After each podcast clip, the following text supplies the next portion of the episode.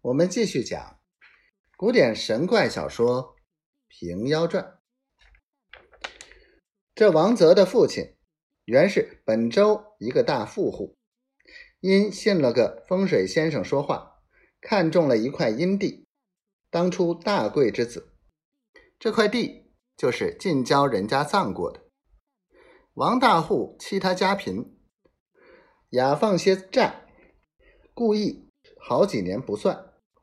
累积无常，逼要了他的地，崛起石棺，把自家爹娘灵柩葬在上面。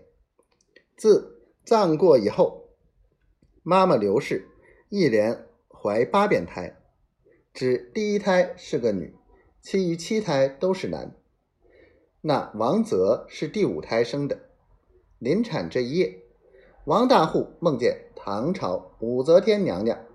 特来他家借住，说道：“你家何生有福之男，兴基立业，昌大门旅。”醒来时，恰好妈妈生下男孩，王大户大喜，取名王泽，小名叫做五福儿，以记梦中之兆。从小伶俐，五岁时便会读书。一日，外祖刘太公到来，看见大小挨肩的七个生男，甚是欢喜。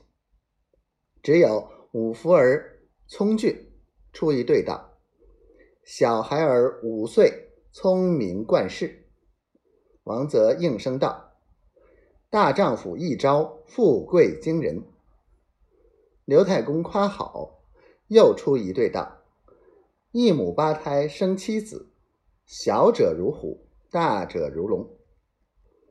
王泽又对道：“单枪独马领三军，成则为王，败则为贼。”刘太公大惊道：“此儿虽然颖异，必非安稳保家之人。”嘱咐女婿道：“五夫儿若长成，休得教他拳棒，恐怕他不守本分，为家门之累。”又一日，王泽在街上玩耍，遇一个过往的相士，立住脚，定睛看了他一回，说道：“此儿古法非常，将近三旬，必有大有际遇。